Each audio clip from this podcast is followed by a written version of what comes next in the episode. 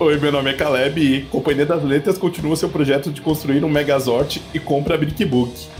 Oi, eu sou a Juliana e o clube de assinatura Tag anuncia esquema de pirâmide com parceiros. Oi, meu nome é Luana e Prêmio Jabuti divulga finalistas. E você está assistindo? O nome? Da notícia! Êêêê! Parece a primeira vez que a gente tá fazendo, né, meu? Ah, fazia tempo, né? Já um mês. E aconteceu tanta coisa nesse Verdade. mês que parece que foram vários. Foi um mês intenso mesmo. Cara, outubro foi o agosto de 2017, 2020. Eu até voltei no Juliana. tempo. Juliana, Juliana, 2020 tá sendo um agosto que não termina mais, assim. Boa noite, Daniela, João Lúcio. Oi, João! Olá. Sejam bem-vindos aqui. Sandra. Tava ansiosa aqui por essa live. Hoje vocês vão ver que a gente tem muita coisa para comentar. A gente tá com um giro de Muita. notícias extenso aqui, porque é final do ano. As notícias estão com pressa. Estão querendo acontecer antes do ano virar. Uma loucura. Vamos começar então? Vamos lá. Vamos lá então, gente. Primeira notícia. A poeta americana Louise Gluck vence o Prêmio Nobel de Literatura 2020. No dia 8 de outubro, a Academia Sueca anunciou a vencedora do Prêmio Nobel de Literatura. Ganhou a poeta nova-iorquina Louise Gluck, de 77 anos. Segundo a instituição, Gluck foi reconhecida devido à sua inconfundível voz poética que, com beleza austera, torna universal a existência individual. Eu queria tanto que alguém fizesse uma frase dessas para mim um dia. Maravilhoso. Destacou-se ainda a sua obra Averno, de 2006, considerada magistral. A autora, inédita do Brasil, já havia vencido o prêmio Pulitzer em 1993. Atualmente trabalha como professora de inglês na Universidade de Yale. Desde sua criação, o prêmio Nobel laureou 16 mulheres entre uma centena de homens. Antes de Louise, a última mulher a receber o prêmio havia sido Olga Tokarczuk, em 2018. Não falei certo, né? Me ajuda, Ju, você que sabe falar Tokarczuk. Então, eu já ouvi falar que é Tokatsuk, mas eu não sei se é isso. Tokarczuk. É, aproveitando aqui o gancho É, da Tokarczuk, eu queria falar que eu acho Luiz Gluck um nome muito engraçado. Com todo respeito É, ao né? poeta aí, que tem uma grande, extensa carreira, mas para mim parece alguém que tá engolindo em seco, sabe? Que em alemão é sorte, não é? O que não combina com poesia.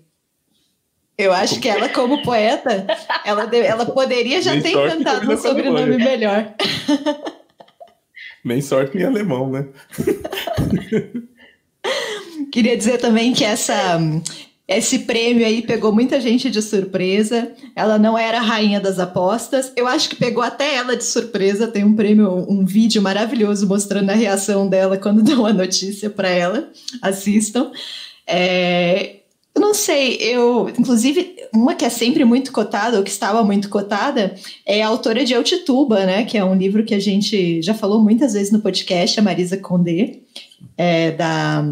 Ela é da de Guadalupe, né? Que é uma autora que eu gosto muito. Mas a Luísa não estava. Talvez a Luísa ela, ela tenha, claro, uma obra já muito sólida, uma carreira extensa, mas ela fosse mais local, assim. Eu vi uma entrevista do crítico Manuel da Costa Pinto falando sobre como editorialmente, às vezes, a torcida é muito mais por um romance, justamente por causa disso. O romance é mais fácil de ser difundido, de ser traduzido, de se tornar um fenômeno, e a poesia ela é necessariamente muito mais restrita, né? Ela é para um outro para um público mais nichado e até a questão da tradução da poesia é muito difícil, né? Então, mesmo agora ela vai vir para o Brasil, né? Já saiu na Folha de São Paulo que a companhia vai editar pelo menos quatro obras dela. Tem uma prova, uma, uma obra prevista para o próximo semestre e a partir do segundo semestre vão sair mais três, inclusive essa dela que é a mais famosa, né? Que é o Averno. Mas mesmo que ela venha para o Brasil, dificilmente vai se tornar um grande fenômeno, né? Como outros autores do, do Nobel de Literatura. Ele citou a Herta Miller, outros casos assim. Mas é isso aí. A Louise Gluck pegando aí a galera de surpresa. Não era a vencedora que estavam esperando. Mas a gente fica feliz por ter sido uma mulher, né? Não sei se eu estava torcendo para uma estadunidense, mas ok. Sobre poesia, em 2011, o, o Transtromer, né, o, o, sueco também, é, ganhou e pouca coisa chegou, né? Eu não, não, não vi muita, é, muita coisa depois, algum pouco tempo depois, né? Acho que essa questão da poesia tem uma, de fato tem uma barreira, né? É, e sobre vídeos de reações, eu recomendo também procurar o vídeo da Doris Lessing. É maravilhoso, assim. É o melhor. Assim, alguém fala, ela olha meio a cara de você tá ficando louco e fecha a porta quase na cara da pessoa, assim, sabe? Tipo, eu tenho mais o que fazer, né? Ficar inventando coisa aqui. É maravilhoso também, recomendei. E ela é muito, muito inglês, então, bloody hell. muito bom. E, e aí depois ela, ela compara, compara a poker, né? Ganhar o, o, o Nobel é fazer um Royal Flush. É muito bom. É, e sobre essa questão da, enfim, de ter outras pessoas cotadas, eu acho que o prêmio Nobel eles gostam de, de, de, de pegar e falar, ok, ah, vocês estão torcendo para o Murakami, vocês estão torcendo para para Maris Condé? Não, não vai ganhar. Sabe assim? Eles gostam de fazer isso. Eu tenho essa impressão que eles gostam de. Ah, vocês estão torcendo? Então fica aí torcendo aí. Senta lá, Cláudia, né? Porque não vai. Isso simplesmente não vai acontecer. Vamos para a próxima notícia? Partiu próxima notícia. É, campanha da ANL de volta às livrarias. No último dia 3 de novembro, a ANL, a Associação Nacional de Livrarias, lançou a campanha digital Estamos Prontos para Novas Histórias.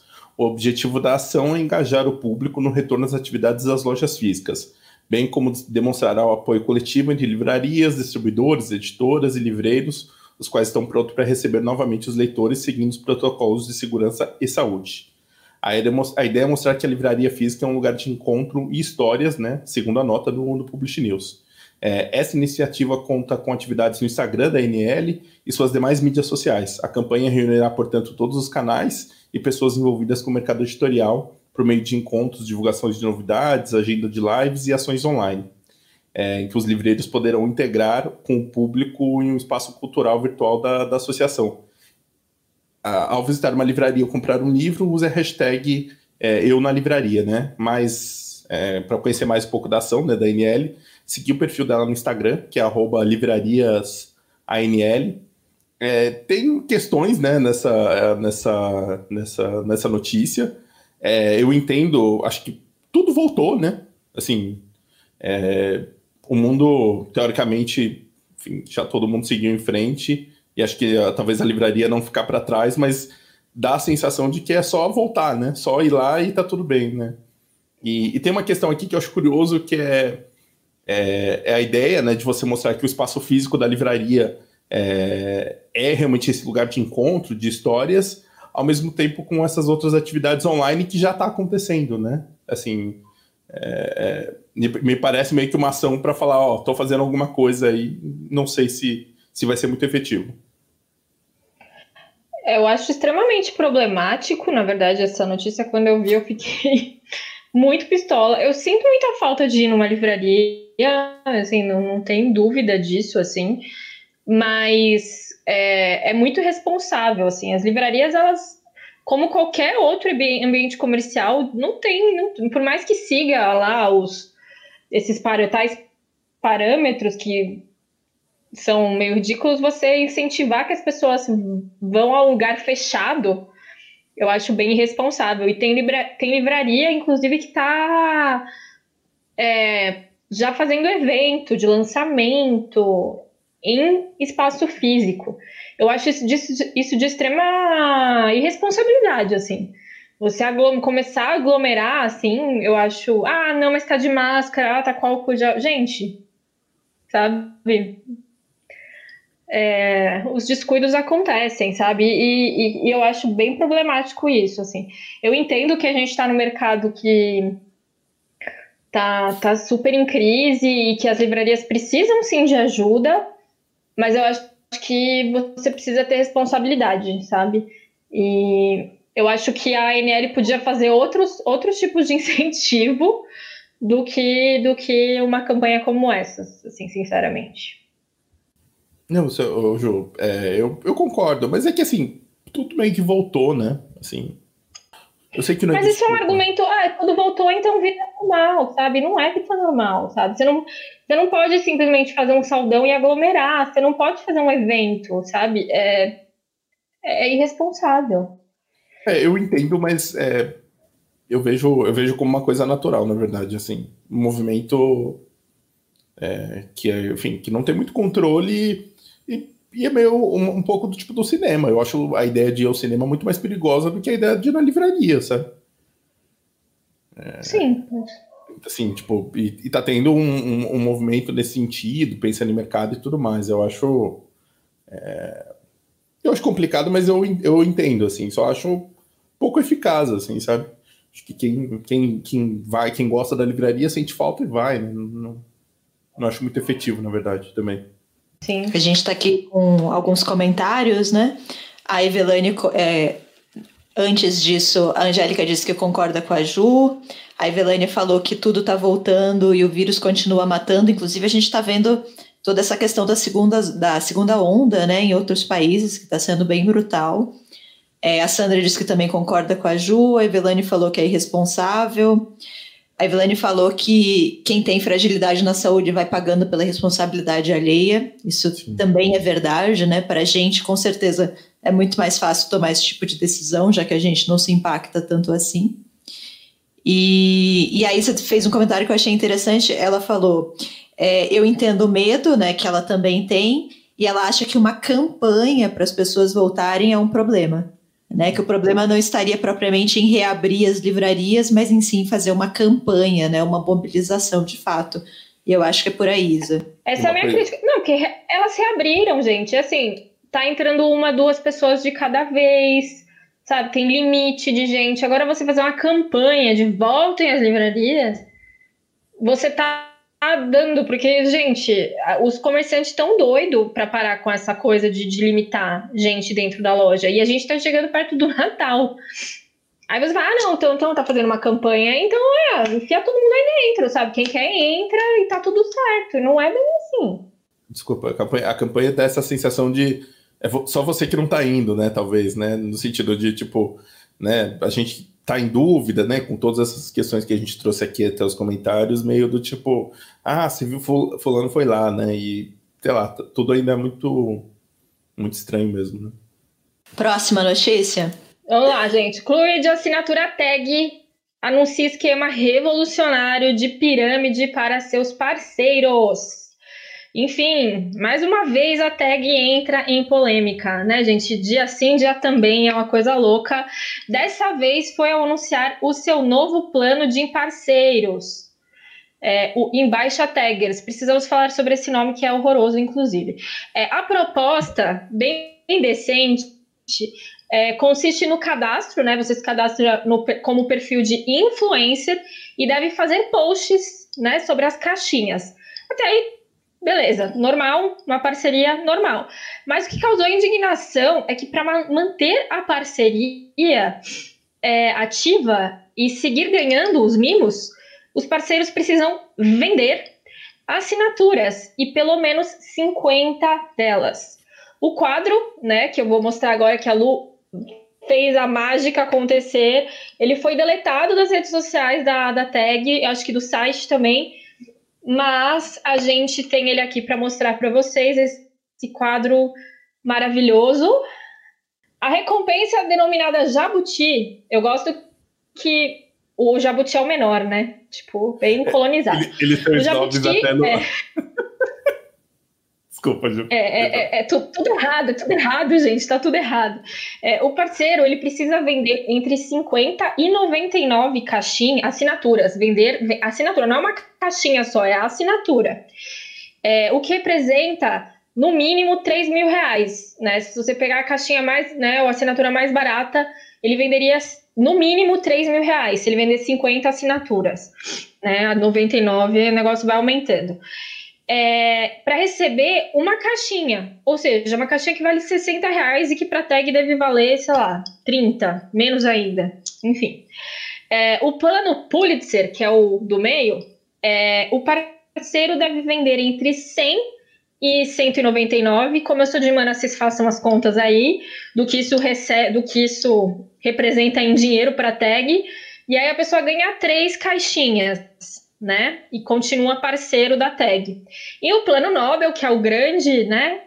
É, a partir de 200 assinaturas que, que a pessoa vender, é, que ela comprovar que vendeu essas 200 assinaturas, ele ganha seis caixinhas. Não, é o contrário. Não, é assim. Não faz diferença, Ju. Tanto faz, na verdade. o seis não tem problema. Enfim. É... Então, enfim, isso teve uma péssima repercussão nas redes sociais, obviamente, porque isso daqui é basicamente trabalhar de graça, quer dizer, pagar para trabalhar, né? É, afinal, mimo não é remuneração e nem comissão de venda. A tag resolveu se pronunciar, respondendo a todos os que criticaram as, é, em suas redes, é, fazendo aquele, aquela velha política de criar uma mensagem e copiar para todo mundo. Inclusive, eles mandaram para mim a mesma mensagem. É, e nessa mensagem, eles dizem que houve uma falha de comunicação e que eles mais uma vez, uma vez não foram compreendidos, né? Que é a mesma desculpa que eles usam sempre. Então é isso, eles tiraram essas ofer essa oferta, né, essas três modalidades do ar, mas daqui a pouco eles voltam com ela, mas eles falaram que foram incompreendidos, né? E então é isso. É... O que dizer? Mesmo? Oh, eu quero fazer, antes de vocês comentarem a notícia de fato, só dois dois parênteses aqui. O primeiro é que a tag, a polêmica, as polêmicas da tag, elas estão na raiz desse podcast. Porque Lá no começo, daí. Né? O primeiro episódio, nosso episódio 01, era sobre a polêmica da tag, aquela polêmica que já nasceu clássica, né? Tá aí já completando alguns anos, mas nunca esqueceremos que era do é, tag curadoria versus. Qual era o nome, gente? Tag, é, é... Curadoria Inéditos, né? É Inéditos, inéditos isso. A velha disputa da alta Era literatura. Do, do, leitor, né? Se você é um leitor, né? Avançado. Eu amo essa polêmica. Então agora a gente está voltando aqui às nossas raízes, né? Para falar da tag. E a segunda é que quando a gente anunciou que a gente ia fazer o nome da notícia, todas as mensagens que a gente recebeu foi: vamos, precisamos falar sobre a tag. Esse é o assunto do momento. Tipo, prêmio Nobel de Literatura, quem se importa? A gente tem que falar sobre a tag. Só isso que eu queria comentar mesmo. O Ju, não, Ju, só reforçando esse primeiro, do primeiro episódio, eles também alegam que foram mal compreendidos naquela época. Só queria, né? Nada mudou realmente, né? A Ana Cláudia aqui deu uma notícia, deu, deu, fez um comentário que é: Eu me ofereço para ser do departamento de vai dar merda deles. Pô, não é possível, tá em falta, né? gente. É possível, cara. tipo, é, só, só uma coisa, né? Assim, entre todas as. Assim, acho que o desrespeito com quem, né? Com o influenciador e é, com essas pessoas que, enfim, trabalham mesmo com isso. E é, eu, eu, eu acho bem impressionante, assim, porque.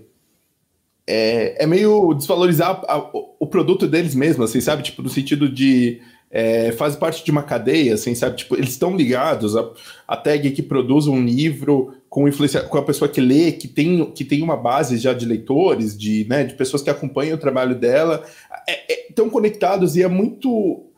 É, me parece muito bizarro que o, quão, o quão é, desnivelado, né? Você trata as pessoas, né? Porque, cara, você vender assinatura nesse sentido deve ser no link da pessoa, esse tipo de, de coisa é um negócio muito grande, assim, né? Tipo, e, e até já tá num nível muito grande de assinatura. Então ela tá com dificuldade nesse sentido, né? De conseguir os novos. Só que é muito desrespeito, assim. É muito.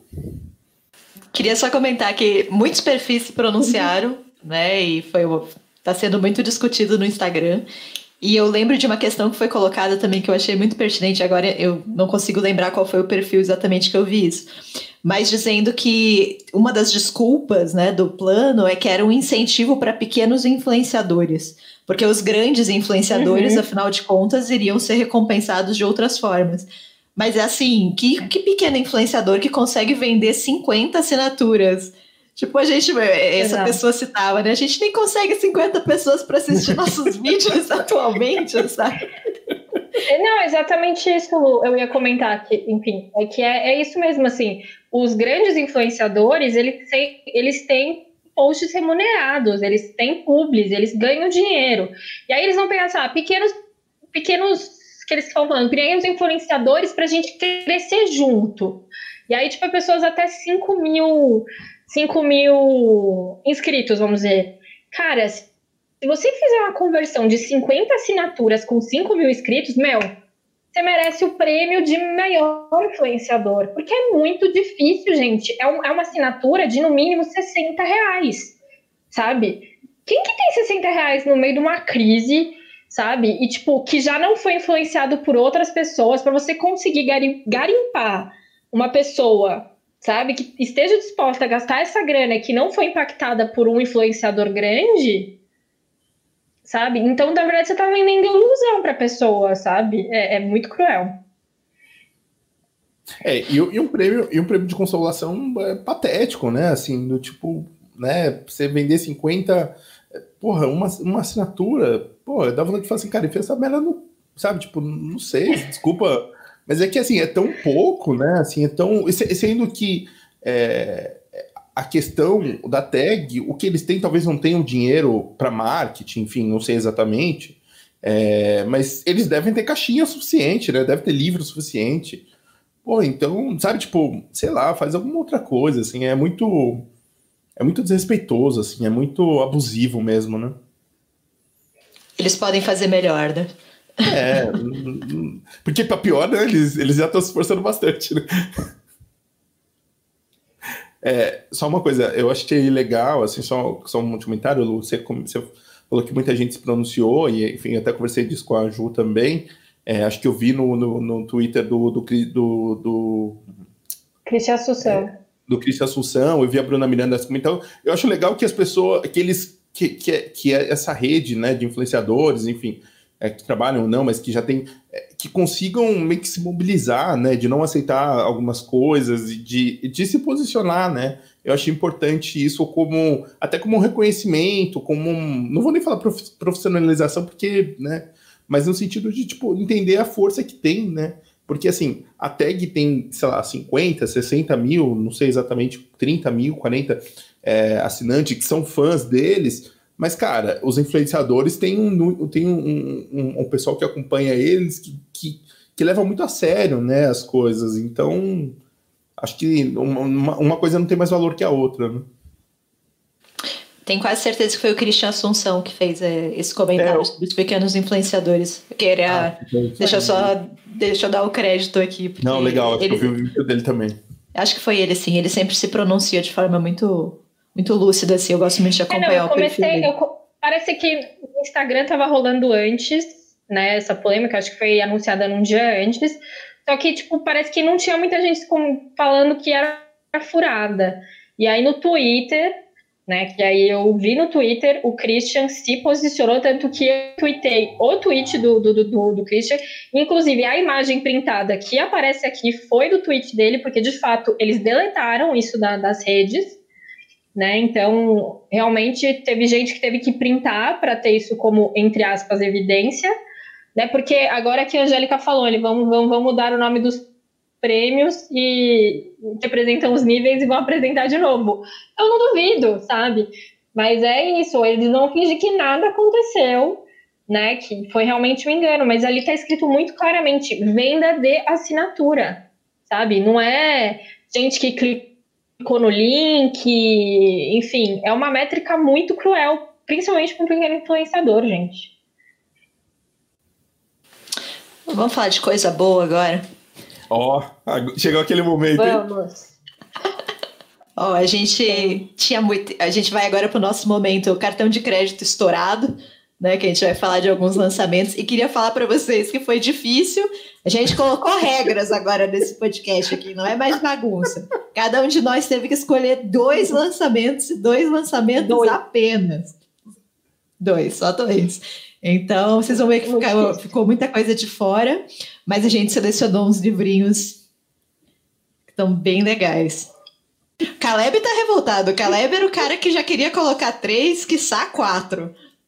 Não, se eu, se eu fosse uma pessoa intrigueira, coisa que eu não sou, não sou, eu ia falar, pô, se você quiser mais, comenta aí, no, coloca aí nos comentários aí que o outro, quem sabe, né? Mas não vou fazer isso, não vou fazer isso, porque os lançamentos estão bons mesmo. Isso é, isso é motinho, hein? Ó, antes de colocar os lançamentos, aqui tem o, o, o, o João comentou aqui que uma vez viu uma entrevista de uma publicidade de, de uma publicitária que disse: sabe aquela campanha que você vê e pensa, como ninguém falou que ia dar merda? Então, a gente avisa assim, eles que insistem. É isso, né? É a cabeça, é a mentalidade da empresa, né? Então não adianta você você ter um, uma equipe de comunicação que seja interessante, que seja Cara, se a empresa tem um posicionamento de mercado assim, isso foi até interessante um, um post da, da Bruna, né? A Bruna Miranda falou bastante sobre isso, né? É, que é justamente isso. Deu tanto problema já a tag que, assim, e, e é sempre isso, ah, foi um problema de comunicação. Na verdade, cara, se a, essa empresa sempre tem problemas de posicionamento, talvez o problema realmente seja posicionamento e não a comunicação, entende? E que assuma isso, né? Vamos pro que importa, né? Vamos pro que importa. então vamos lá. O, o primeiro lançamento aqui que eu separei para vocês é o Come Madre, do autor argentino Roque Larraque. A história se passa em um sanatório a poucos quilômetros de Buenos Aires. Fala sobre eugenia, patriotismo, perseguições, perseguições a minorias né? E traz algumas das marcas da literatura argentina contemporânea que eu adoro. Então tem aquele toque de bizarro, de absurdo, de insólito, e o livro foi publicado aqui no Brasil pela editora Moinhos. Eu tô firme e forte aqui no meu projetinho de literatura, de leitura de literatura argentina. Então eu tô realmente muito empolgada com esse livro. E eu acho que eu vou gostar, assim, essa, essa coisa do, do insólito nessa literatura, esses livros estranhos, sabe? Essas histórias que você lê e te incomoda e você não sabe para onde aquela história vai. Eu estou muito apaixonada e realmente tem vários autores trabalhando com isso atualmente aí na Argentina. Meu segundo livro aqui que eu separei para vocês é a autobiografia da minha mãe, da autora caribenha Jamaica Kincaid. Conta a história de uma moradora da ilha de Dominica, filha de mãe caribenha e pai meio escocês e meio africano. A mãe dessa, dessa protagonista morre no parto, né? E a jovem aí então vai precisar encontrar o seu lugar no mundo e sem essa figura, né? Sem esse referencial da mãe. Foi publicado aqui no Brasil pelo selo Alfaguara da Companhia das Letras eu estava com vontade aí de ano que vem ler talvez literatura caribenha. Eu fui despertada para essa literatura pelo Eutituba, que a gente comentou antes, né, que foi a minha melhor leitura de 2019. Saudades 2019, eu era feliz e não sabia o que estava por vir. E eu estava com planos de ano que vem, 2021, fazer um projeto de leitura de literatura caribenha. Então eu estava bem empolgada com esse lançamento. Não sei se vai ser esse projeto que eu vou fazer, mas de qualquer forma, tô louca por esse livro, assim, quero ler muito ele. Vai ser das minhas próximas leituras, sem dúvida. É uma bela capa, né? É, o, primeiro, o meu primeiro livro é, é um quadrinho que sai agora pela, pela editora Veneta, que é o Berlim, do Jason Lutz, né? É, Ele que Lutz? É um... Hã? Ele que Lutz? É, isso. É, é, um épico né, sobre a ascensão do nazismo em uma das mais efervescentes e cosmopolitas cidades europeias do século XX, né? É, acho que o mais interessante é, é, que ele é um retrato né, dessa Berlim é, dos anos 20 com cabaré, vida operária, vanguarda artística, intelectual de esquerda, comunista enfrentando nazista, é, e uma sociedade escorregando à vista de todos para a brutalidade fascista, acho sempre fascinante esse período é, da Alemanha pré-nazismo, né? É, é, uma Alemanha que sai da, da Primeira Guerra é, e esse meio tempo que, que é os anos 20, onde o livro é retratado, eu acho sempre meio fascinante. E, enfim, o Veneta tá sempre lançando coisas interessantes e diferentes. Então fica a dica aí do, do Berlim, que saiu agora. E é um calhamação, né? Calhamação, calhamação. O preço é bem, bem, bem alto, mas, enfim, desses quadrinhos que a gente, eu pensei no Helmut, né, como uma, de certa forma uma Quero ligação muito. ainda disso. É, e vamos. O, o, segundo livro que eu vou indicar é o Colonialismo e Luta é, Anticolonial, é, Desafios da Revolução do Século XXI. Eu ia falar, sempre falo 20, penso 20 e 21, é, do Domenico Lossurdo, que saiu aqui pela, pela editora Boitempo, né? É, um dos maiores pensadores marxistas do século XX, o, o italiano Domenico Lossurdo deixou um contundente legado não só para o pensamento filosófico, mas também para a luta contra o imperialismo e colonialismo. É, e o legal é que essa coletânea, né, com 12 é, intervenções, né, entre artigos, transcrições de palestras, entrevistas, foi, foi organizada pelo historiador, né, o Jones Manuel. É, Para quem ainda não conhece, né, o Jones Manuel, recentemente, ele foi, é, foi citado numa entrevista do, do Caetano Veloso, né, para o pro programa do Bial, é, que ele estava sendo influenciado pelo, pelo, pelo, pelo Jones Manuel, que é um youtuber também, marxista, né, tem um canal no YouTube, é, que apresentou Lo Surdo e outros textos para o Caetano é, que o ajudaram a deixar de, nas palavras do próprio Caetano, ser um liberaloide. Maravilhoso Caetano, né? É, e o que aconteceu depois com, com o Jones Manuel foi muita perseguição, né? É, gente, não só por, por ele ser de fato um marxista, né? Que acho que também já é uma questão que as pessoas não conseguem uh, talvez aceitar muito bem nos tempos de hoje, mas por, pelo, pelo Jones Manuel ser negro, né? Acho que rolou uma perseguição absurda. É, é, meio quase que tipo esperando uma falha, alguma coisa que ele fale, né? Para vir ali com, com, com as pedras, é, mas enfim, eu recomendo o canal e seguir o, o Jones Manuel no, no, no, Twitter, né? E o Lo Surdo também tem outros livros por outras editoras, mas tem mais quatro livros pela Boitempo.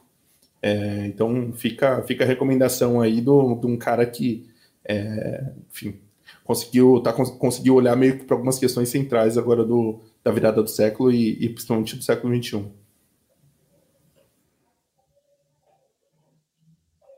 Bom, o, uma das escolhas que eu, que eu. difíceis escolhas que eu tive que fazer.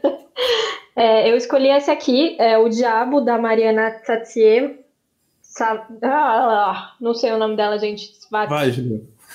Tatieva, eu vou falar assim, gente. Se não for assim, a Paula, eu não sei, ela não tá assistindo, ela não tá aqui para me corrigir. Paula, a nossa amiga do russo, então, mouse aí, gente.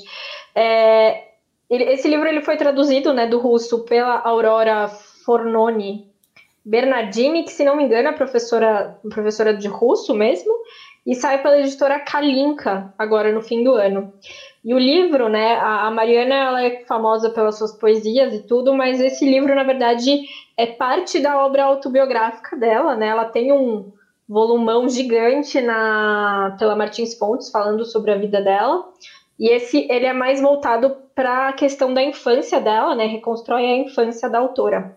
No release de lançamento, eles resumem a obra da seguinte forma: o texto não é apenas um quadro vivo da sua infância, mas a interpretação mitologizada da sua vocação poética. Eu achei interessante que pode ser tipo o surgimento mesmo dela como autora a partir do momento que ela começa a se interessar pela escrita. Parece muito legal assim. E, e é uma autora que me interessa essa parte autobiográfica porque foi uma mulher que passou por muita coisa assim. Então vamos ficar atentos. E o outro livro eu escolhi é o A Noiva do Tradutor, do português, autor é, português chamado João Reis.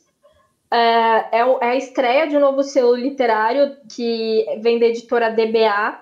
A DBA, ela, por muitos anos, foi uma editora de livros de culinária, livros de arte, de design. Né? Teve um, um capítulo recente do, do, podcast que eu indiquei um outro livro que era deles, que era Por que a, a Criança Cozinha na Pulenta, que foi um selo, uma época que eles tentaram fazer de literatura, mas durou também pouco tempo. Dessa vez eu, eu acho que, que, que eles estão tá mostrando várias outras coisas. É, quem está coordenando esse selo é o Cherchenesky, né, o Antônio Cherchenesky. Então a gente espera que, que tragam boas coisas para gente. E esse livro em particular, ele é aquele, aquelas novelas que se passam num dia só, assim, é, que, que boa parte se passa dentro da cabeça desse tradutor e se passa após ele ser abandonado pela noiva. Então, entre os seus pensamentos ranzinhos, né, ele é uma pessoa difícil e tudo mais, é, também tem pensamentos sobre a literatura e sobre o, a, o ofício dele como tradutor. Então, me pareceu bastante interessante, é uma novelinha, e eu queria marcar aqui que a DBA vai começar a publicar literatura, eu achei isso bem legal. Então, é isso. E, e já que o assunto é lançamento, a gente queria fazer aqui um anúncio. A Isa tá aí. Jabá. É, exato, jabá e anúncio. Né? Então, assim, eu e o Caleb, a gente tem o, o blog Expanador há alguns, alguns anos, fez 10 anos, agora em 2020. Né? E a gente já está com essa ideia tem um tempo. A Ana Cláudia também está envolvida, ela é a nossa diagramadora. É, a gente vai até o, a fim de dezembro, a gente lança a nossa revista, nosso primeiro número de uma revista, é, que é uma revista virtual do Expanador. Depois vai ter até a participação da Lu. Não sei se vai ter nesse número, né, Lu? Não, porque eu fui incapaz de fazer a tempo, né? Mas vai ter depois, porque esse é o primeiro número. A gente também demorou para conseguir aquilo. A coisa, é. pô, por isso que a coisa, entende? Aqui, a, Lu, a Isa falando que tá aqui. Então, assim, eu, o Caleb e a Isa que fizemos a seleção dos textos e, e, e imaginamos dessa revista, né? É, e o objetivo dela é falar sobre literatura, obviamente, mercado e livros, mas trazer sempre gêneros que costumam ser ignorados pelas revistas dos livros e pelos cadernos de cultura. Né? Então tem vários lugares que falam, ah, a gente fala sobre todos os livros e não fala de algumas coisas, tipo romance YA, livros de terror.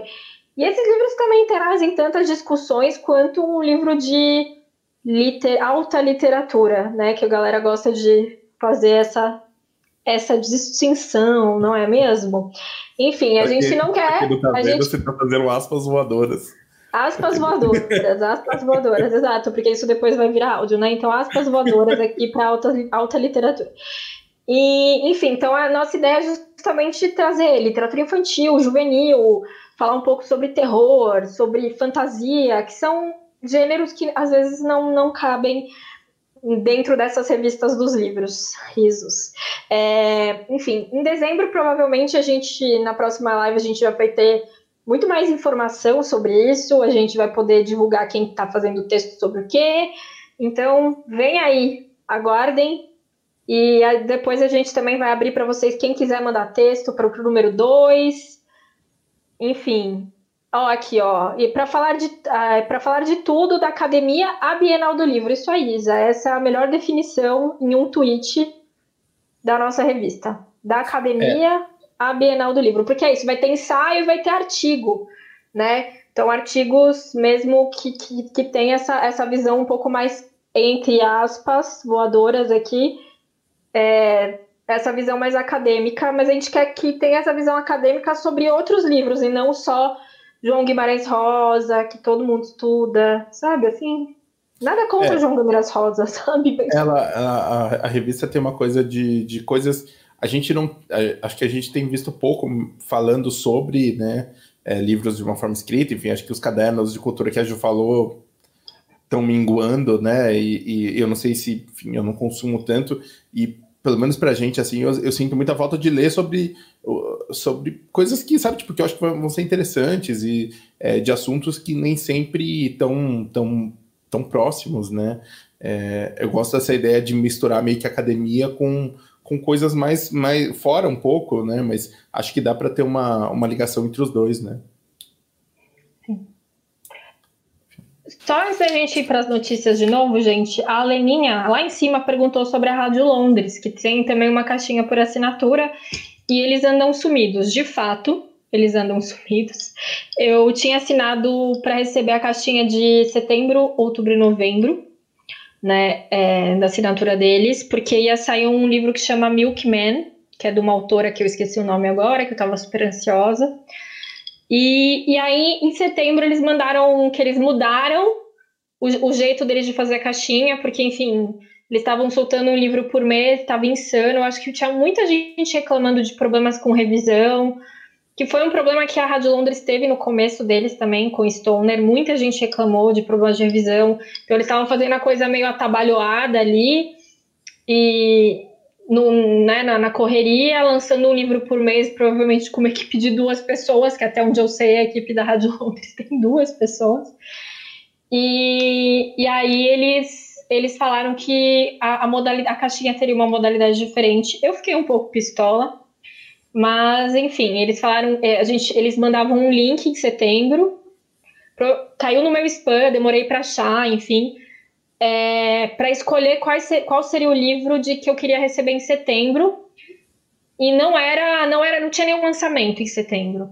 E aí eu mandei o um e-mail, falei, cara, cadê o lançamento tal? E aí eles me explicaram que vai ter meses que não vai ter lançamento, então você tem que escolher o que você quer receber, ou se você não quer receber nada naquele mês, e aí você posterga para o mês não. seguinte. Então já posterguei setembro, já posterguei outubro, e não sei o que, que vem em novembro. Então é isso, virou uma grande bagunça. Eu espero que eles não entrem em falência, porque eles têm muita coisa legal no catálogo.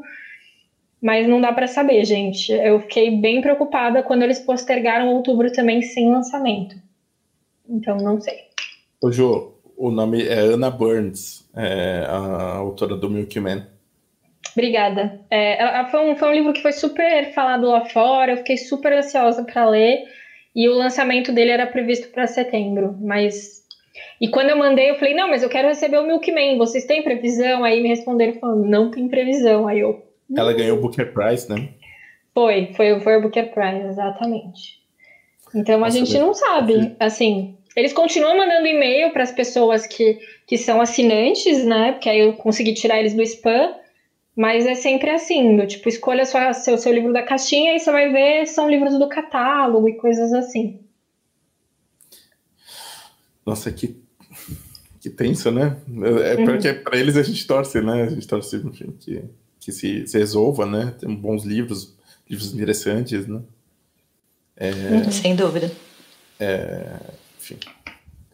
Não só agradecer né, a, a, Daniela, que começou aqui animado, animada com a publicação, a Angélica também, enfim. Obrigado aí, pessoal, pelo apoio, que vai ser legal. A gente está bem empolgado e, e até uma, na verdade, enfim, só, só última coisa para não estender muito, que é até uma ideia nossa de retornar mesmo com o Espanador, com o blog, para escrever, né? Eu sinto muita falta de escrever.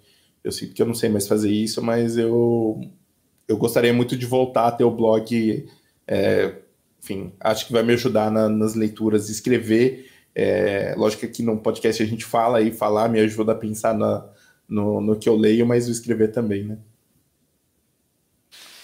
E fica a recomendação também para vocês para escutarem o nosso último episódio do podcast, porque foi o nosso episódio sobre o nome do leitor e foi com o Caleb, né? Esta pessoa aqui. Ops.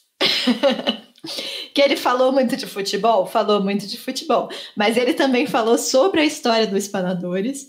Então, como que surge o blog, o canal, e foi bem legal escutar. Para mim, pelo menos, foi incrível. Então, escutem lá o episódio, que ficou bem bacana. Eu, esse não deu, assim, eu tenho, só para explicar para vocês, eu tenho uma regra pessoal que os podcasts não podem ter me, mais de duas horas. e esse Meu ficou com duas horas e meia, não foi? Foi, mas aí eu cortei. É, o seu deu 1,40 ah, tá. alguma coisa, 49. E eu me senti uma heroína. Talvez um pouco monstruosa, né? Porque cortei falas de pessoas. Não vai falar isso, não. Mas o do Caleb não deu, então tá com duas horas, tá com duas horas. Mas vai escutando em parte. É, né? quatro partes, não tem problema, né? Uma cinco louças aí resolve. Isso aí. Arruma a casa, faz aquela arrumação, sabe? Que a gente não faz há um mês porque dá preguiça e porque a gente não recebe ninguém mesmo. então que se dane. Não, eu gostei muito, ficou muito legal. Sim, não, tá, tá sensacional, gente. Escutem e, e comentem. É, só uma coisinha aqui, ó. A Daniela comentou uma coisa sobre a Rádio Londres, e enfim, a gente pode falar isso numa outra, em outra oportunidade, mas é que assim, ó, eles subiram bastante o preço no site para dizer que estão dando desconto de 40%. A Rádio Londres, ela tinha uma política de dar descontos muito predatórios, assim, de 70%. Eu acho que isso também impactou muito a venda deles, assim. Quer dizer, a venda não, o caixa deles mesmo, assim. Eles acostumaram o público a ter desconto, né? A história da COSAC contada de, novo, né? Acostumaram o público com descontos, então livro a 10 reais, a 15 reais, né? Porque os livros da Rádio Londres não eram, não são, não são baratos, não estou dizendo isso, mas eles não eram extremamente caros. E, e aí eles, eles, eu acho que isso impactou bastante o caixa deles, porque eles faziam essas promoções de 50% o tempo todo, e às vezes eu cheguei a ver coisas 70% no site deles, e eu lembro de ter ficado meio chocada. Então eu, eu entendo, e assim, reajuste de preço é normal, né? Anualmente, a maioria das editoras faz reajuste de preço, mas, enfim. Só... É, e tem, uma, e tem uma coisa de que quem normalmente gostava da Rádio Londres tinha quase. tinha muitos livros, né? Então, até essa assinatura com essa ideia de você escolher um livro não faz muito sentido. Né? Tem algumas pessoas aqui comentando que gostaram do episódio. Obrigada aí. Obrigado. obrigado Sandra, a Rosa. A Rosa disse que pode ser grande porque ela escuta em várias partes. A Evelane falou isso também. A, a Leninha, ela tá dando um conselho que eu acho ruim. Vou, vou ser sincera aqui. A Leninha tá falando: Passa a roupa que você nunca passou na pandemia. Passa a roupa, Leninha. Que mundo que você vive, menina? Não, passar a roupa eu já quero um pouco Nossa, demais. Teria sete meses de, de roupa para passar, seria rápido, né? Ia precisar de 15 episódios, talvez mais. E a Sandra tá comentando, eu acho que a Sandra deixou esse comentário no YouTube também, que o Caleb acabou com a visão dela de trabalhar em livraria. Valeu, Caleb. Opa, Sandra. Caleb legal, acabando, acabando com o sonho de uma geração. Não, é legal. Apesar de. Parece que não, mas. é que seria legal se as pessoas ganhassem mais, né? Talvez. Pelo menos compensasse financeiramente, né? mas vamos lá, gente. Vamos, vamos para o segundo bloco? Partiu o segundo bloco? Que aqui tem informação, tem mais notícia aqui. Próxima notícia. Prêmio Jabuti divulga finalistas. No dia 5 de novembro foi divulgada a última lista de finalistas do Prêmio Jabuti. Na categoria de romance literário concorrem Maria Valéria Rezende com Carta Rainha Louca, Chico Buarque com Essa Gente, Adriana Lisboa com Todos os Santos, Paulo Scott com Marrom Amarelo e Tamar Vieira Júnior com Torto Arado. Com exceção de Torto Arado, publicado pela Todavia, Todos os romances são da Companhia das Letras, sendo três do selo Alfaguara. Nesse ano ganhou destaque uma nova categoria do prêmio de romance de entretenimento. Ó, a gente, é, hoje a gente está rodando nesse tema aqui do romance de entretenimento. Já vamos falar mais sobre isso. Concorre Ana Rushi, com A Telepatia São os Outros, Eliezer Moreira, com Olhos Bruxos, Felipe Castilho, com Serpentário, Rafael Montes, com Uma Mulher no Escuro, e Nikellen Viter, com Viajantes do Abismo. A cerimônia de premiação do Jabuti será no dia 26 de novembro, com transmissão pelas redes sociais da Câmara Brasileira do Livro. Eu sempre vou aproveitar para fazer jabá aqui, porque é isso que eu faço da minha vida, né, gente? Então, falar para vocês que a gente tem um episódio sobre o Prêmio Jabuti. É um episódio que a qualidade do áudio não tá muito boa, porque foi bem no início da nossa quarentena aqui. Então a gente ainda não, a gente não tinha se acostumado com essa coisa de gravar à distância, né? Para quem não sabe, a gente gravava todos juntos, a gente tinha uma estrutura, equipamento, e aí de repente a gente teve que começar a gravar longe, enfim, foi um pouquinho difícil. Mas se vocês conseguirem é, sobreviver ao áudio, eu acho que vale a pena, porque a gente conta a história do prêmio, né? E é um prêmio muito tradicional, assim, é um, um prêmio que já tem mais de 60 edições, talvez seja o grande prêmio né, de literatura brasileira. Então, ele tem um peso enorme. E a gente comenta nesse episódio que não existe prêmio Jabuti sem treta né? Sempre tem, até por essa, por essa visibilidade, esse alcance, então sempre tem alguma discussão rolando. Então, acho que essa primeira discussão é sobre esse predomínio aí da companhia, né? A gente tem poucas é, editoras menores ou independentes aí indicadas, e eu acho que isso pode ser problematizado sim, porque a gente sabe do impacto que esses prêmios têm na venda de livros. É. Né? Então, de repente, esses livros eles são mais divulgados até em veículos de telecomunicação, no próprio YouTube né? As pessoas vão se interessar mais, fazer resenha. Então, isso é, é um impacto grande para uma editora pequena, né? Para eles é algo bastante relevante. E a segunda treta, eu acho que é o romance de entretenimento. né? A gente tem aí esse o romance, né? Melhor livro e o romance de entretenimento, que eu acho uma treta muito delicada. Até hoje eu não sei exatamente como me posicionar, porque eu acho, me, me podem me xingar aí nos comentários se vocês quiserem, mas eu acho que a intenção é boa. Porque, assim, de fato, a gente vê poucos livros de determinados gêneros ou de determinados nichos sendo premiados. Né? E assim, é legal ver esses nomes sendo destacados em uma premiação de renome como Jabuti. E também sendo sincero, essa questão do romance de entretenimento não é um termo, uma expressão é, criada pelo Jabuti, né? Isso é uma fala corrente em mercado, é, a gente tem essas divisões assim do que seria um romance, alta literatura e o tal do romance de entretenimento. Porém, quando você vê as pessoas justificando esses tais desses romances, é sempre horrível. É um show vi... de horror. É um show de horror. É um show de horror. Eu vi uma editora que eu gosto muito, que eu não vou falar o nome porque eu gosto muito, mas ela tentando justificar. Aí ela começa com a tal da preocupação com a forma. A autoliteratura tem a preocupação com a forma e o romance Ai. de entretenimento é mais voltado para a história. Já me doeu. Aí ela continua. Ela fala assim: inclusive o romance de entretenimento não exige do escritor uma formação. Né? Ele não precisa ter muito estudo. Aí eu falei: só para, só para. eu acho muito irônico, porque assim, eu acho, como eu disse. eu tô tocada com essa informação. Nossa, é bizarro. E eu, eu realmente gosto dessa pessoa. Mas, enfim. É, não tem como justificar, na real. Você não tem como justificar, porque assim, a ironia de toda essa história para mim é que, bati no microfone, gente, desculpa, eu gesticulo muito, tenho uma certa ascendência italiana, e não como umas e outras, a minha ascendência italiana é outra. Eu ia falar geração, geração MTV, pô. Mas eu acho uma ironia, porque para mim o impulso é talvez tornar a literatura menos elitista, porque incluiria livros mais best-sellers e de maior alcance. Só que aí, para justificar essa ação, para tornar a literatura menos elitista, eles falam falas totalmente elitistas. Então, eu não sei como resolver esse problema. Piora, né? Piora, né? Uma situação. Não, tem um comentário aqui que é super pertinente justamente nisso. Ó. Aqui vai uma programa, programa, provocação, né? Aí vai uma provocação, é uma, é uma frase de quarentena. Boa literatura de Guarani.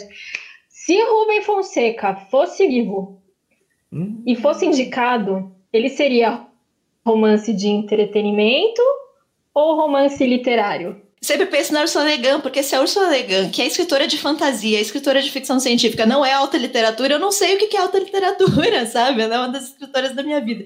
Enfim, é muito difícil, mas é isso. Ao mesmo tempo, eu fiquei feliz de ver certos nomes como indicados, sabe? E, e como e, eu, eu, e, junto com isso, Lu, é, você vê como, como, eu, eu, como eles ficaram felizes, sabe, de ser indicado, esses autores, eu acompanho alguns, e do tipo, como é legal no, no sentido de um reconhecimento, de um, né, com todas as questões, né, eu fiquei mó feliz, eu fiquei empolgadaço, assim, sabe, tipo, mas é realmente uma questão difícil, né?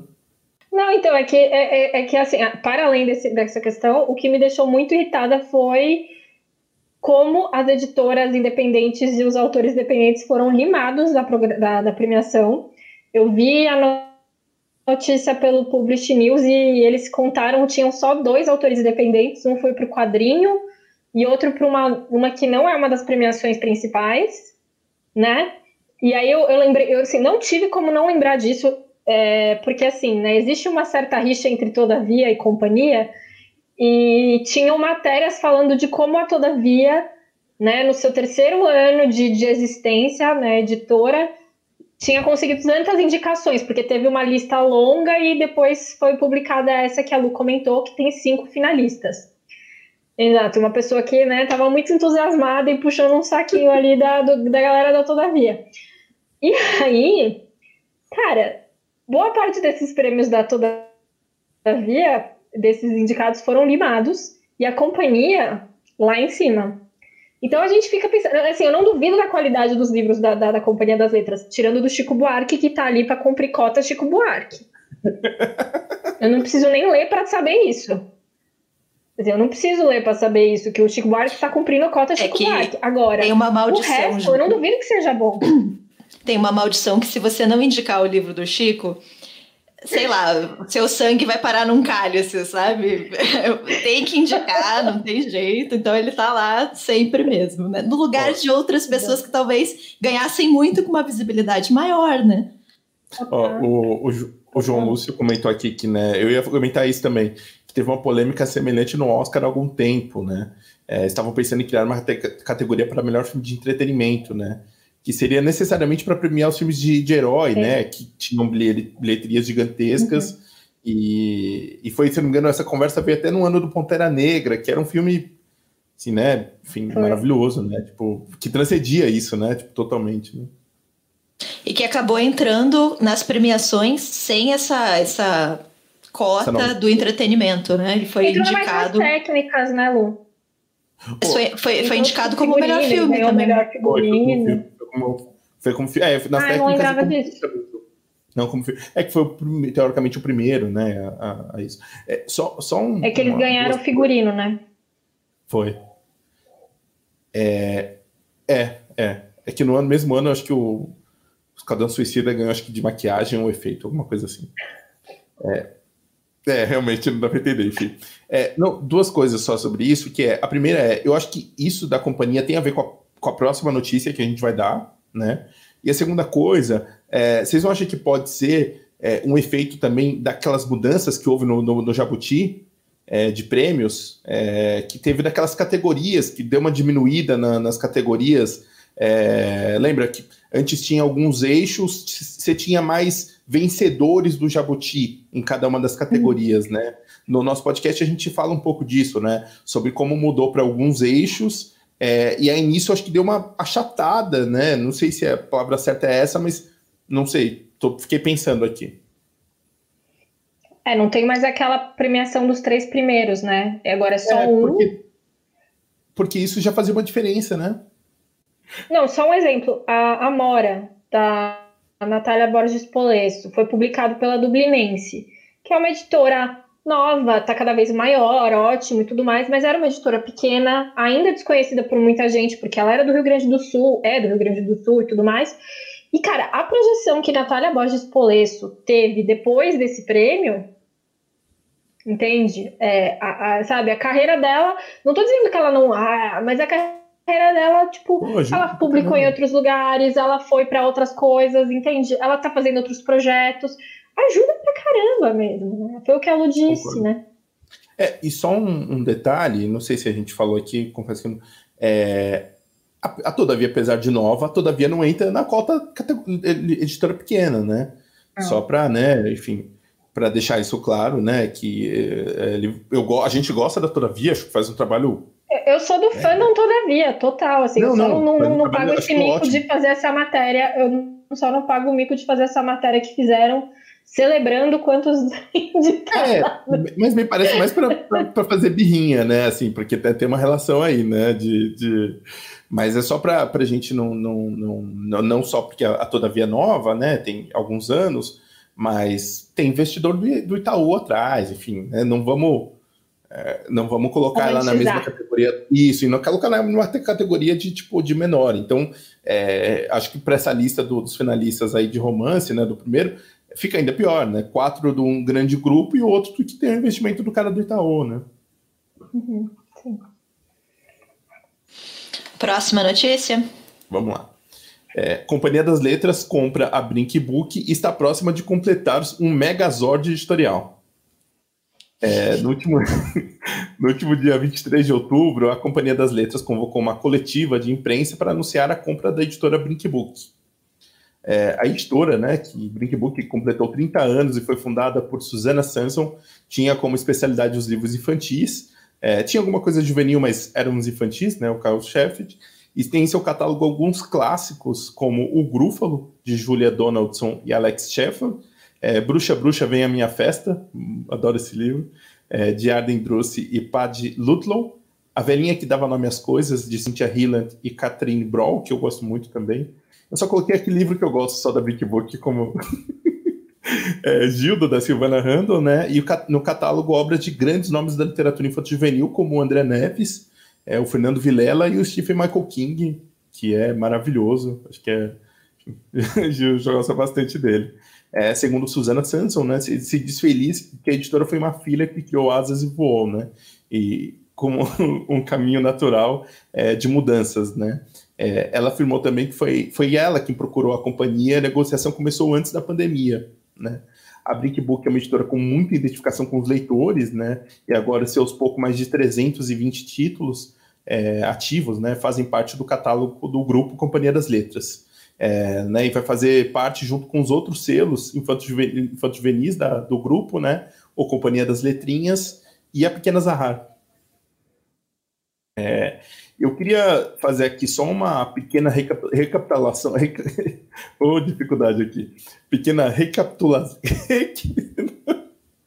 Vai, Caleb! Re recapitulação. Não, foi errado de novo. Recapitulação. Agora foi. Obrigado. Obrigado pelo apoio. É, de por que, que a gente. Por que, que colocamos na, como notícia o Megazord editorial, né? É, que é o grupo Companhia das Letras. Vou fazer uma, né, fazer um histórico aqui, uma viagem no tempo, só para a gente acompanhar a linha e depois a gente comenta um pouco, né? É, em 2012, né, o segundo maior conglomerado é, editorial do mundo, a Penguin Random House, que na época ainda não era Penguin Random House, se torna um pouco depois, mas eu coloquei junto aqui só para ficar mais fácil, comprou cerca de 45% das, das ações da, da Companhia das Letras, né? Em 2015, o grupo, né, já grupo Companhia das Letras, compra a editora Objetiva, que tem no seu catálogo alguns selos como a Suma, Alfaguara, Fontanar. É, em outubro de 2018, a Penguin Random House assume o controle majoritário da, do grupo Companhia das Letras, né? Ela aumentou as suas ações de 45% para 70%, ou seja, né, o controle total. É, os Schwartz, né, os fundadores, o Luiz e a Lili, é, reduziram sua participação de 36,5% para 30%. É, e a família Moreira Salles, que tinha 18,5%, saíram do negócio. Deve ter ficado bem triste com o dinheiro que eles devem ter ganhado, né? Se não ganhasse pouco dinheiro, né? É, em outubro de 2019, é, o grupo Companhia das Letras é, comprou a, a Zaha, né, fundada em 1957, uma editora com 62 anos, né, uma editora tradicionalíssima. Em outubro de 2020, adquire a Brickbook, né? E aí eu, eu deixo aqui uma provocação, que é até onde vai o monopólio, né? É, acho que se a gente comentou sobre é, essa questão do Jabuti na lista ali final, tem a ver com isso daqui, né? Tem a ver com a Companhia das Letras é, de certa forma, ocupando mais ainda mais o, o mercado. E para as pessoas que acreditam que, que o mercado se autorregula, uh -uh. o mercado, quando vê uma oportunidade. A questão do preço, de crise, né? É, exatamente. Não, e assim, o mercado, quando vê uma oportunidade de crise, sabe o que ele faz? Ele começa a comprar as outras editoras e faz um grupo gigante. É, é isso que acontece, né? A gente sabe que a editora Record também comprou outros selos e fez também o Megazord dela, mas é um pouco assustador até onde que a Companhia das Letras vai chegar nesse sentido, né? Ninguém, ninguém nega a qualidade, enfim, livros espetaculares, mas o alcance disso é, é muito perigoso, né? Eu acho que sim. Eu só, só queria dizer, é, desculpa, essa, essa questão mesmo do preço, né? A gente está começando a ver isso com, com uma certa. Já, já nesses preços de, de lançamentos, a gente acho que vai falar disso no giro de notícias num específico, mas é, é isso, a partir do momento que você tem um controle tão grande do mercado, você passa a digitar absolutamente tudo, inclusive os preços, né? E para quem não, não conhece Brinkbook, né, é só uma, um comentário rápido, porque tem muita gente, ah, uma editora super pequena, da Vila Madalena aqui de São Paulo, rarará. ela é uma editora que tem um potencial de, de adoção, é uma editora extremamente conhecida entre professores e pais, né? Então, assim, é isso. Era uma editora realmente pequena, uma equipe reduzida, mas que tem esse potencial. Ela tinha uma força da marca dela, tem uma força muito grande. Né? Então não é qualquer editorinha que eles estão comprando, eles estão comprando uma editora super importante dentro do mercado infantil, né? Que, ah. enfim, a Companhia das Letrinhas não conseguiu fazer ainda, a Pequena Zar não conseguiu fazer ainda. Então, assim, a, a Brinkbook é a consolidação, já é uma marca consolidada e que tem já um número de livros adotados absurdo. Alguns desses o Caleb falou, né? Tem muita coisa deles que, que sai já vai adotado. Os professores confiam muito na curadoria da Brinkbook. E, enfim, a, o, o, equipe editorial a gente não sabe o que, que foi, né? Como é que vai ser essa, essa essa transição, quem, que, quem da Brinkbook vai para a Companhia das Letras, então a gente nem sabe o que, que vai ser. Ô, Ju, a princípio, é, a, a, a, criador, quem criou, né, a Suzana, que é a criadora, vai continuar seis meses ainda no BigBook. Teoricamente, a companhia disse que vai absorver todos os funcionários, mas a gente sabe que, enfim, é, depois isso não acontece, não. a companhia está experimentando cada vez mais nesse sentido. Só um comentário aqui que a Isa, que trabalhou também no infantil, como, como a Ju falou, que, né, que na moral que a, a, a, letrinha não chega nos pés da Brinkbook. A Brinkbook tinha uma coisa dentro disso que a Ju falava, que era as pessoas vinham na livraria e procuravam, eu quero um livro tipo Brinkbook. Se não fosse a Brinkbook, se não fosse um livro da Brinkbook, era um livro que, que, de certa forma, imitava aquele jeito mais simples, mais básico, mas é para ver o alcance deles e, e, e isso é, é, bem impressionante, né? É, enfim, só para deixar registrado é que, assim, é, em algum momento isso vai, vai, Eu acho que isso já está ficando ruim, mas eu acho que vai ficar pior ainda para a gente no mercado, né? Então, vamos para a próxima notícia agora, né? Site da Saraiva, que já foi o maior e-commerce do país e não faz pouco e faz bem pouco tempo, gente, não desperta interesse de compradores. Em mais uma tentativa de fugir da falência, a livraria Saraiva colocou seu e-commerce à venda. Como atrativo estaria a base de clientes do, é, do site, né, com mais de mi, um milhão de perfis, né, ativos, perfis de compra, inclusive, o que, que essas pessoas já compraram, qual que é o gosto dessas pessoas. É, e ainda um estoque no depósito, e isso é questionável, né? A gente já falou isso em outras, a gente está acompanhando essa crise em todas as lives, né? Esse, esse, esse depósito, o, o, estoque deles é da editora ou é da, da livraria, enfim, tem toda essa questão. Magazine Luiza Mercado Livre e Amazon aventaram a possibilidade da compra, né? Estudaram ali o, a proposta, mas acabaram por não levar adiante essa, a, a negociação. Nenhuma, nenhuma delas se interessou de fato. É, a Saraiva tem até o próximo dia 16 para apresentar uma nova proposta de planos de recuperação judicial e a votação desse plano acontece no dia 24 de novembro, então assim, eles estão correndo contra o relógio, basicamente, assim. E eu, quando eu disse que a Saraiva, né, é a, foi o, maior e-commerce do Brasil, isso já com a Amazon consolidada aqui dentro, né? Dentro, hoje em dia isso mudou por conta da crise e tudo mais, mas várias pesquisas na época já com a Amazon fazendo aquelas promoções malucas que a Amazon faz e tudo mais, as pessoas ainda relacionavam a compra de livros à Saraiva. Então, é essa questão da força da marca que a gente sempre diz. Né? Então, é basicamente. É, ladeira abaixo, né? Ladeira abaixo. Então, é um... mês que vem a gente tem mais um capítulo aí dessas crises da livraria. É só, só já deixar registrado. Ainda sobre o, o assunto anterior, né, do, do monopólio, eu adorei o termo do Caleb, o megazord da, da companhia. o Ramon fez um comentário aqui que eu vou ler que eu achei muito interessante, que o pior é que o monopólio traz também uma normatização do imaginário. Isso é, é muito verdade e a gente não abordou, né? Prevalecem determinadas narrativas, pontos de vista e nesse sentido as editoras pequenas ox oxigenam a literatura. E é isso, né, gente? A gente vai ter um, uma linha editorial, uma, uma determinação sobre o que publicar e o que não publicar, e, e a gente perde muito com a falta de pluralidade, né? É, e até só uma coisa, Lu, ainda sobre isso, até recentemente a Companhia das Letras contratou um editor de. É... Cara, me fugiu, mas diversidade. de diversidade, né? Até como uma ideia, mas.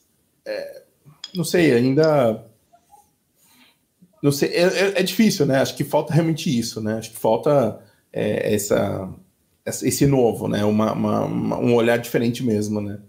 E não acho que é a companhia que vai trazer isso. Isso aí. Vamos para o momento mais esperado desse, dessa live.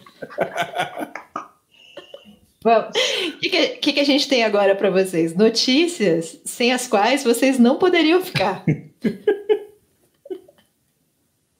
Você não Vocês pode não sem poderiam saber. dormir sem saber. Vamos pro nosso momento Caetano. Mas eu acho que esse momento Caetano é o melhor momento Caetano de todas as nossas lives. Tá muito fofa, gente. Vocês precisam ver. A gente separou então algumas notícias aqui de escritores para mostrar para vocês. Primeiro momento Caetano. Maurício Lírio, né, o escritor Maurício Lírio, publica né, uma foto da sua filha na data do seu aniversário. O nome da filha dele é Isabel, ela completou nove anos e ela tá vestida de mariachi. Né? Todas as definições de fofura no Instagram foram imediatamente atualizadas. Gente, olha essa foto, que coisa muito maravilhosa. Que melhor maneira de se passar um aniversário. Eu tô apaixonada por essa foto desde que eu vi.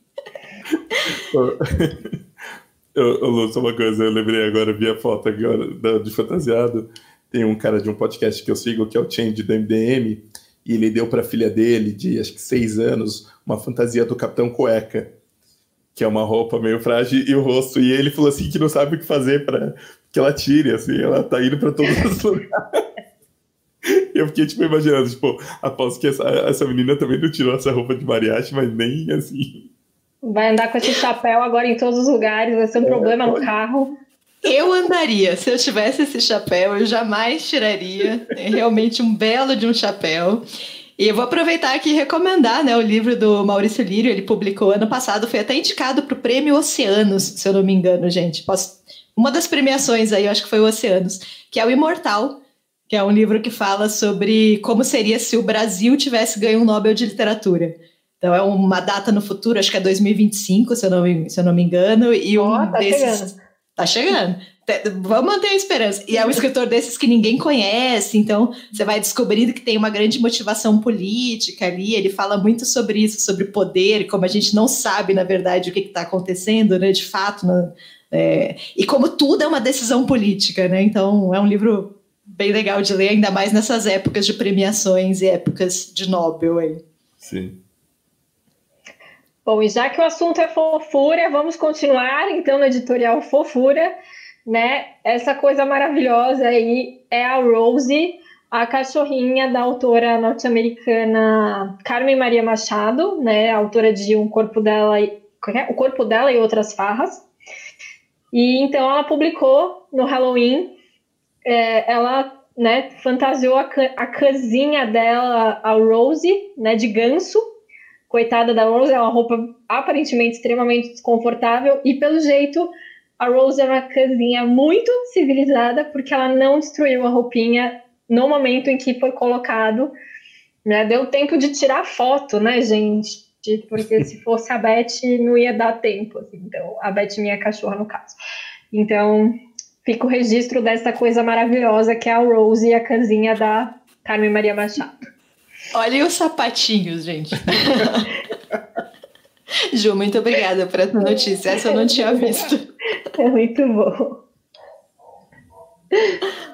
É, a, a outra notícia que a gente separou, é, a gente a Ju falou dela um pouco mais cedo aqui, é, seguindo né, a tendência mundial durante a pandemia, a escritora Natália Borges Polesso, né, na foto, voltou a, voltou a fazer pão para dar um tempo nas atividades com tela, né, e ela afirma que tem sido uma experiência maravilhosa. é, e a escritora tem usado fermento natural, como manda né, o manual da pandemia, é, logo atrás do acúmulo das plantas em casa, então todo mundo que fez isso pode dar um check. Eu, eu não coloquei aqui, mas o crochê talvez entraria nessa lista também aqui da, da pandemia. É, e tem uma. E, e a, a, a Natália publicou depois, né? Uma foto do pão saindo mesmo, pão quando, quando ficou pronto, e olha, parece ter ficado uma delícia, então mandar parabéns aí pro, pro pão da Natália Borges Polesso. Eu senti uma certa indireta, não gostei. Ah, não quero não. colocar meu repúdio público aqui, porque sim, eu sou da seita do pão caseiro, como disse a Natália, e sim, eu tenho milhares de plantas em casa, mas 2020 me obrigou a isso, Caleb. É só admiração, Lu, não é, não é indireto, é só admiração. Só.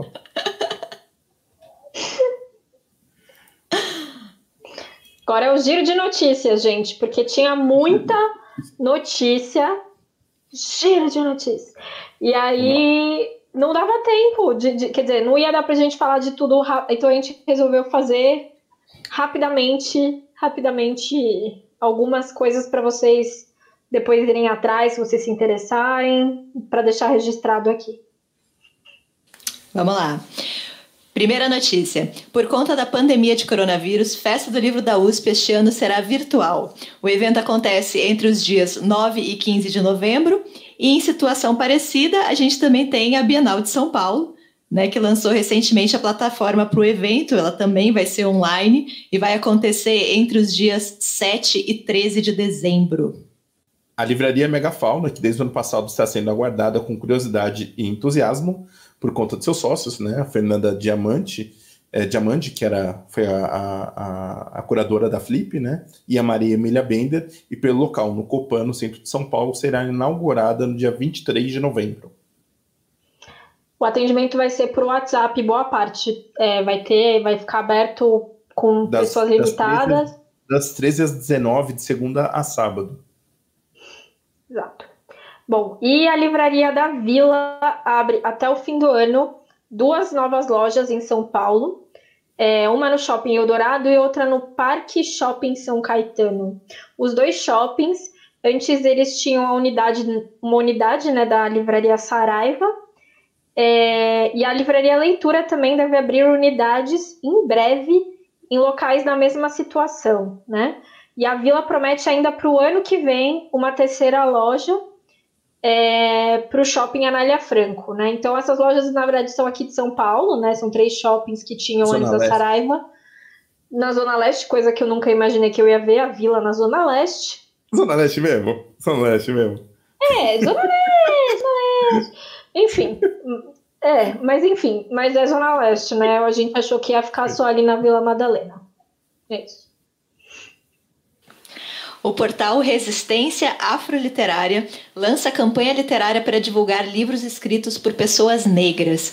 O Bingo da Literatura Negra, já em seu segundo ano, propõe que o leitor escolha uma linha em uma cartela de desafios e tente ler obras que se encaixem nas sugestões descritas. Dentre as 24 categorias propostas, há de autor africano, autor independente, ficção histórica, não ficção, dentre outras opções. O Bingo possui uma página própria no site afroliterária.com.br. Essa página está bem legal porque, inclusive, ela tem várias indicações para cada uma das categorias. Estou vendo muita gente participar no Instagram também, tem uma hashtag. Então, procure aí Bingo da Literatura Negra, que é um desafio que eu estou adorando acompanhar pelas redes. Editora, todavia, lança clube de assinatura, o todo mês. Assinantes receberão em casa livros selecionados pelos editores da casa, além de alguns mimos impressos que se relacionem com a obra. É, a ideia do clube são os lançamentos, né? E a cada acho que seis meses, dependendo do plano que você assina, você ganha algum outro mimo, mas sempre livros de ficção, né? É, a Flip, sempre ela, onipresente nestas lives, é, divulga os autores confirmados para sua versão virtual este ano o número de autores negros supera o de brancos, mas isso quer dizer alguma coisa? Né? Será que, será que é, é, é, é a resposta àquela reivindicação? Enfim, vamos, vamos acompanhar. A programação com as mesas montadas ainda não foi anunciada, então fiquem ligados aí quem tiver interesse no perfil da Flip nas redes. Casa Mário de Andrade, Casa das Rosas e Casa Guilherme de Almeida, que formam a rede de museus casas literários de São Paulo, lançam em novembro atividades e debates relacionados à poesia concreta e à obra, e à obra de Haroldo de Campos. Especificamente na Casa Mário de Andrade, ocorrerá ainda o ciclo Gênero e Sexualidade, com discussões, por exemplo, sobre a representação da mulher indígena na obra de Mário de Andrade e a representação da prostituição na literatura brasileira. A programação completa pode ser obtida no site poiesis.org.br poiesis. Esse evento já começou, teve já algumas discussões que foram hoje, nesse sábado, mas ainda tem coisas acontecendo e tem algumas mesas bem interessantes, vale a pena dar uma olhada na programação. Eu falar que além de, né, de, de acompanhar, vale a pena se inscrever na newsletter das casas. É muito interessante porque às vezes acaba passando algum curso, mesmo já fora desses, desses ciclos. Saga literária do norueguês Karl Ove Knausgaard chega ao fim. Para você que conseguiu superar. É, você estava esperando essa notícia, hein? para você conseguir superar as 5.560 páginas. Eu, eu, eu errei aqui, na, na, é 2.560 páginas.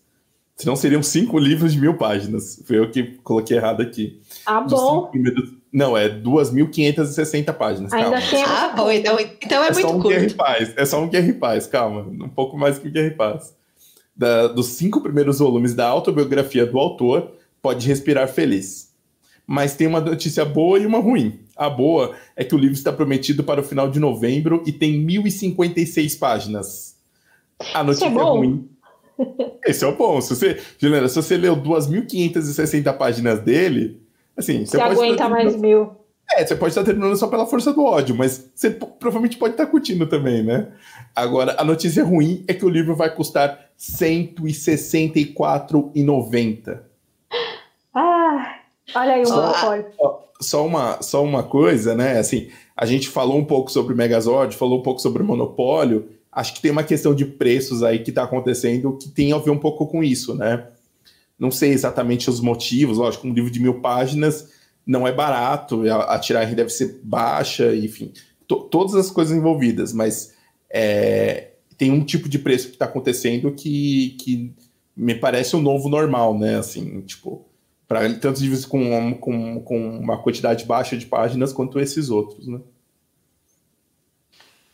Enquanto você estava dando a notícia, a Rosa já tinha escrito aqui, por só 165 reais. Rosa. Rosa, não é isso tudo, é só R$ 164,90. Rosa, eu concordo que a companhia parece estar mostrando para Elite, mas é 164,90. Peraí, peraí, pô. Tinha muita gente achando que isso não ia chegar ao fim, pô. Eu ainda duvido. Ele já lançou outra série, gente. Esse É, com para. quatro, né? Da, da- das, das, das as, as- as seasons, né? Estações do ano. estações do ano. Isso, isso, Enfim, é uma pessoa que é- gosta de falar da vida própria e tem, acha que tem muito assunto, né? Enfim. É, vamos lá, última do giro de notícia aqui. Anne Weber ganha o prêmio German Book Prize de 2020 com a obra Annette. Agora presta atenção no alemão aqui, hein? Ein Heldenpost. Ah, esse curso de letras não foi Caramba, igual. toma essa. Eu devo ter falado tudo errado, porque eu tô lendo pela primeira Juliana, vez. não, né? não, Juliana, não, não, não, não, não, não é isso, Juliana. Mantém, mantém e segue em frente. Tá, Você consertou. Mas Ai, só para fazer um, só um comentário, Ju, eu acho que a língua alemã nasceu de alguém falando errado. Acho que todo mundo falava de um monte de gente louca e aí nasceu o alemão. Acho que essa é a raiz da língua, então você deve estar Faz certo. todo sentido, faz todo sentido. E aí, o que, sobre o que, é a Annette? É a, obra, a obra é uma biografia de Anne Beaumanoir, talvez, mulher que atuou na. É, Beaumanoir mesmo, ela é francesa. Que atuou na resistência francesa durante a Segunda Guerra Mundial, muito me interessa, e foi presa por 10 anos por apoiar a Frente Nacional de Libertação da Argélia. Parece muito bom, esperamos que venha para o Brasil. Então, vamos lá, consulado o alemão para dar aquele incentivo à tradução aí e algum tradutor aí para traduzir. Vamos fazer Porque pra gente ainda vai demorar uns 25 anos, né? É, se você der, pra, mim, pra, pra eu traduzir, em 50 anos ele fica pronto, gente. Se, se, se tiver essa, essa Eu pressa acredito aí. em vocês. Tentando aqui, né, divulgar também os prêmios de outros países, porque a gente, a gente não é a tag aqui que só fala do Nobel e do Booker Prize. A gente tenta trazer uns prêmios.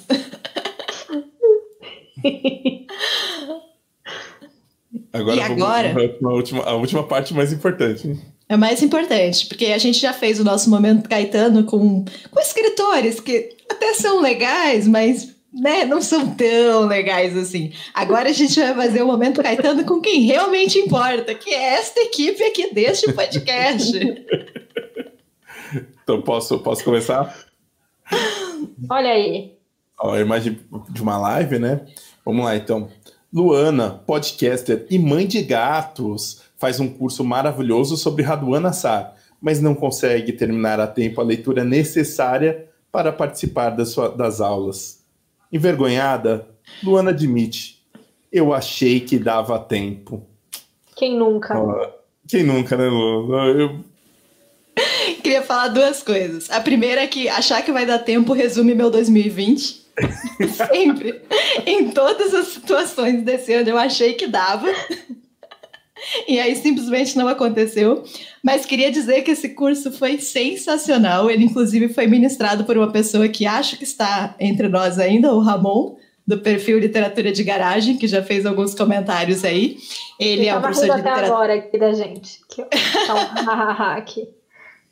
o Ramon, é, ele é um professor de literatura, leitor, e o curso foi incrível. Essa indicação da Leninha, que também está por aí pelo chat. E é maravilhoso, assim, em vários sentidos. As relações que ele consegue fazer, né? Ele, ele é um cara que analisa a escolha das palavras, a estrutura da frase, a construção das figuras de linguagem e relaciona com possíveis obras que o Raduan Nassar leu, sabe? É, com a Bíblia, Ju, tem muita referência na Bíblia, na obra do Raduan, você ia amar. e ele faz isso de forma muito interessante. É incrível, assim, é realmente impressionante. Mas eu acho que o mais legal no, nos cursos que eu, eu fiz já dois com o Ramon, o mais legal é que eu acho que ele instiga a gente a ler, assim. Você termina a aula com uma vontade louca de ler o livro, se você já leu, reler, porque ele desperta isso e eu acho isso muito lindo, assim. Então, apesar de eu não ter conseguido ler o livro, é, queria dizer para vocês que o curso foi incrível e para seguir aí o perfil do Ramon, até anotei aqui para não esquecer, ó, no Instagram é prof, P-R-O-F, prof.ramon, underline Diego. Então sigam ele porque ele divulga muitas coisas e também porque ele vai divulgar os próximos cursos. Então, acho que esse ano ele não vai conseguir mais fazer, mas ano que vem já está aí, né? Se a gente sobreviver a 2020. Então, recomendo aqui qualquer curso que ele ministrar, façam, porque é maravilhoso. A Leninha tá falando para a gente chamar o Ramon para o nome do leitor, pois já chamamos. O Ramon, inclusive, escolheu o livro. A gente, só que a, nossa agenda do nome do tá leitor é uma loucura, mas tá lá, uma hora vai acontecer, podem esperar. Agora vocês podem pôr no comentário também para a Leninha aceitar participar do nome do leitor. É verdade. polêmica. Polêmica. Só que a gente tenta, ó. A gente tenta tempos e a Leninha não topa. Só no sabonete, só no. Opa, vou não, vou sim. E a gente já. Exato, quando ela achou que a gente ia, a gente já voltou, porque a gente já chamou o Ramon. Próxima notícia. Nessa quarentena, a podcaster Juliana tem se dedicado a observar a fauna e flora do seu quintal. E fica criticando as minhas plantas, né? Além de um gatinho que mia todas as madrugadas na sua janela, ela acompanha com entusiasmo o crescimento das plantinhas. A roseira já foi instagramada algumas vezes, mas segundo a intrépide mãe de planta, a primavera chegou de vez no jardim e a roseira está carregadinha de botões. Uma beleza. Olha isso, gente. A foto foi tirada hoje ao meio-dia e tá essa belezura. Vai ficar tão bonito. Olha só. Juliana chegada numa rosa, né? Adoro rosas. Adoro rosas. E não é só a contemplação, tem uma não, coisa assim, de fotografia também, né? Sim. Não, eu só queria é. dizer que a Juliana tá tão meio é, branca de neve aí com relação à natureza, que ela veio aqui em casa e a roseira da minha mãe, que fica aqui perto da minha porta, brotou, segundo minha mãe, só para ela. Só, só saiu uma rosa para ela que não saía fazia um tempo. Muita branca de neve andando pelo, pelo, pelos quintais aí. Oh, a, a Leninha comentou aqui no chat que ela nunca foi chamada para o nome do leitor. Você se deu o respeito, Leninha. Só isso que eu queria falar. Tá bom. Não, tá bom, tá bom, tá bom. Sei, sei. Aquela que não lembra, mas tudo bem. O aniversariante do mês de de, eu ia falar agosto, gente, de novembro, o nosso escorpiano, né? Caleb ganha um presente, de presente, este bolo, este bolo aqui do Harry Potter. Aquele que que o, não foi exatamente aquele, porque aquele já tem uns anos, mas imitando aquele que o Hagrid fez pro, pro Harry Potter, né? no filme, no primeiro livro, no primeiro filme. Que? Lê a notícia, Juliana. Você tá. Eu tô lendo, Caleb. Eu estou tá interpretando tá ela. É. A surpresa. Aqui é sério. Enfim, então o Caleb ganhou esse belíssimo bolo, né? Mimetizando aí o bolo que Hagrid deu para, para, para Harry Potter no, no primeiro livro ou filme. E a surpresa, gente, ela só não foi completa. Eu fiquei quieta. E eu fiquei ó, quietinha. Mas Dona Penha, mãe do podcaster, contou que o bolo era do Harry Potter cinco minutos antes do parabéns. De forma completamente voluntária, é preciso dizer. Ela disse, né? Estava lá, assim, testemunhei. Vai lá buscar o bolo do Harry Potter? Foi assim. Era para ser surpresa. Sendo que tinha duas crianças né, na casa que não falaram isso, né? Falaram outras é. coisas, é. né, mãe? Falaram, estragaram outras surpresas, mas essa tava, tava salva. Né? Mas enfim, cinco minutos antes Caleb descobriu. e o bolo tava muito bom, gente. Assim, para quem tá se perguntando aí. tava, tava top. Vamos cantar parabéns pro Caleb. Não, brincadeira. Não, não, não, não, tá bom. O áudio tudo fora de, de coisa que tá, né? O Ramon tá falando que vai dar uns livros de, do Machado de Assis pro Caleb de presente. Eu aceito. Não, não, eu sei que é brincadeira, mas eu aceito. Não tem problema não. É, ele inclusive fez aqui uma hashtag, vem pro lado Machado da Força. Bela hashtag. Bela hashtag mesmo. Mas acho que é isso, né, gente? Acho que é isso. Gente, muito obrigada por vocês aqui. Duas horas oh. e vocês todos aqui ainda. Estamos muito felizes. São maravilhosos. Obrigado mesmo, gente. Nossa. a live foi muito legal hoje. Não, e é sempre aquele medo. É, assim, as pessoas acham que é mentira, mas medo real de não aparecer ninguém. Você vê que tem tanta gente há duas horas aí com a gente. Então, puta, muito obrigado, de verdade. E até a próxima live, né? Não esqueçam, sempre o primeiro sábado do mês, às 19 horas. Estamos aqui tentando colocar a nossa tradição. e a gente se encontra aí. Tem os nossos episódios regulares, né? Toda sexta-feira, mas no primeiro sábado do mês, no nosso canal do YouTube, se inscrevam, né? Para receber a notificação da live. E não deixem de acompanhar a próxima também. É isso, né? Bom? Beijo, beijo, gente. Pra todo mundo. Até mais, gente. Até mês que vem. Boa pra todo mundo. Tchau, tchau. Tchau, tchau. Tchau, tchau.